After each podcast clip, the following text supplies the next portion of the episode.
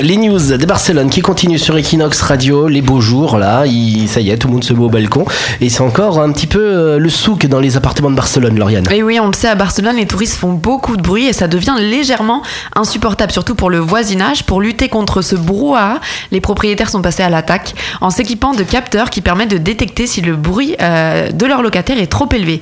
Alors en fait, ils sont placés dans le logement et ils enregistrent le son émis 24 heures sur 24. Si le bruit euh, dépasse le niveau autorisé, le propriétaire est immédiatement euh, contacté par SMS, une technique déjà courante dans toute l'Espagne et qui s'est due à Barcelone, puisque 15% des propriétaires d'appartements s'en sont munis. Reste à voir si ces capteurs suffiront à calmer les ardeurs des fêtards. C'est le test des décibels en fait, ça existait déjà en France où tu pouvais, t'as un petit capteur, si jamais t'as un bar ou un restaurant que t'es chez toi, ça prend le niveau des décibels Mm. et pareil pour les gens qui font la fête le samedi soir, si ça dépasse le nombre de décibels autorisés, tac, tu te fais, tu te prends l'amende. Oui, oui. Alors comment on a le numéro de téléphone des voisins par contre puisqu'ils reçoivent Mais- directement un SMS, ça. Un- non, mais il y a un logiciel, c'est relié même sur un ordinateur. Enfin, c'est toute une, euh, une technique en fait. C'est Big Brother. Ouais, mais c'est d'ailleurs ces deux frères qui ont, euh, Ah, ben voilà. qui, qui ont, qui ont créé ce capteur.